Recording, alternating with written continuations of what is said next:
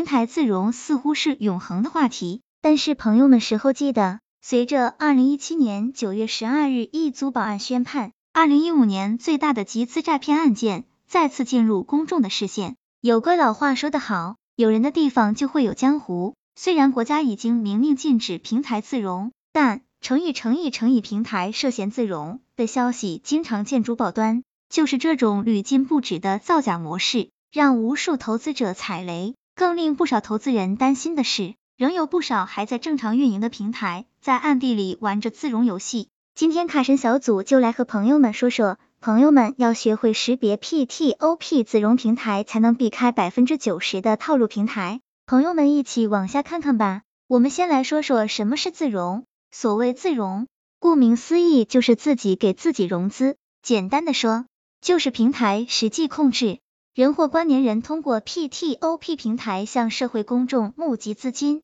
或用于自身企业的发展，或为自己所用投资其他社会项目，或供个人挥霍。那么自融平台的特征是什么？一、透明度较差，因为自融是网贷第一大忌，极少有平台公开宣称自己为自融，但自融平台又没有真实的借款业务，所以在借款标的信息的描述上会语焉不详。公开的信息也较少，实地考察也较难查阅到核心资料，更有甚者，会形成统一的发标样式，每天固定时点发固定金额、期限和内容的标。二、源源不断的标，代收金额无节制的攀升，自融平台注定会走上借新还旧的庞氏之路，所以与真实借贷业务可能出现的淡旺季不同的是，自融平台只有通过不断的发布借款标，持续推高代收金额。才能维持资金链的稳定。三、有实体企业关联公司的自融平台设立的目的，多数是为背后的实体企业输血。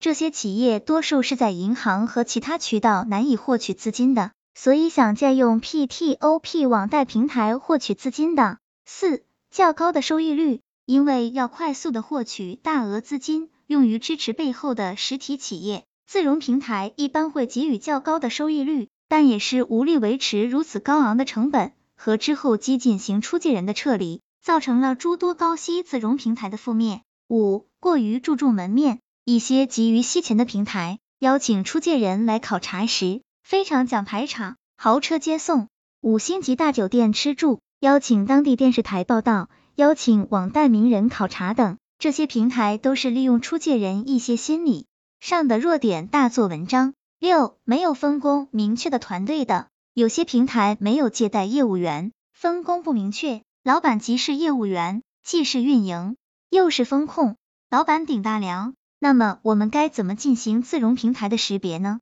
一、首先从平台背景分析，自融的平台往往背景强大，有着很好的实业支撑，但这些实业对于资金的需求是比较饥渴的，而且往往是一些朝阳性的产业。比如说房地产、煤炭产业链、钢材或者传统制造业，遇到这些的时候，我们就要多个心眼，谨慎行事了。二、资金杠杆率显著升高，这个需要大家花点心思去算一下。一般资金杠杆率等于代收金额除以风险准备金或注册资本金。若平台进行自融的时候，代收金额升高，但风险准备金或注册资本金不变，分子变大而分母不变，杠杆率就会不断升高。三、代收金额不断升高，不同平台风控措施不同，种类也多，但观察它的风险准备金或注册资本金的变化是很重要的量化指标。一般正常平台获利至少不亏损情况，都会想扩大规模，从而逐渐增加风险准备金或注册资本金。而平台自融所需资金量不断，但其本身是无法或很少获利的，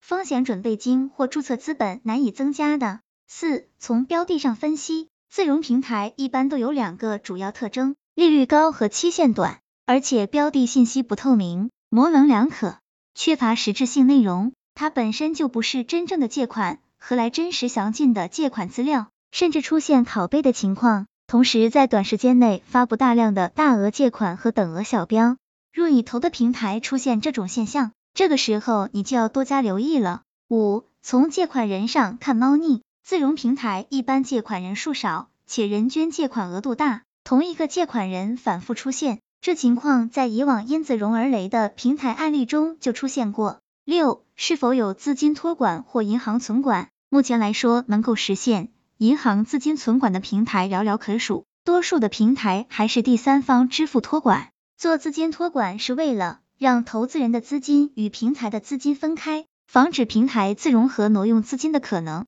要注意，无论第三方托管还是银行存管，只是保证资金的安全，并不能杜绝平台虚假标情况。一个既没托管又没存管的平台，其自融跑路的风险就比较高。投资人遇到这种平台，一定要小心谨慎。卡神小组总结，朋友们通过以上几点是可以初步可以判断出平台是否存在自融嫌疑。当然，卡神小组提醒朋友们，避开自融平台只是保护投资安全的一个方面。投资人在投资时应该清醒的判断投资项目的可靠性，避免盲目相信所谓的背景。同时，卡神小组建议朋友们也要克服错误的投资心理，包括贪婪。侥幸、欲望，毕竟资金安全还是投资最重要的基础。希望这个资料对朋友们有所帮助。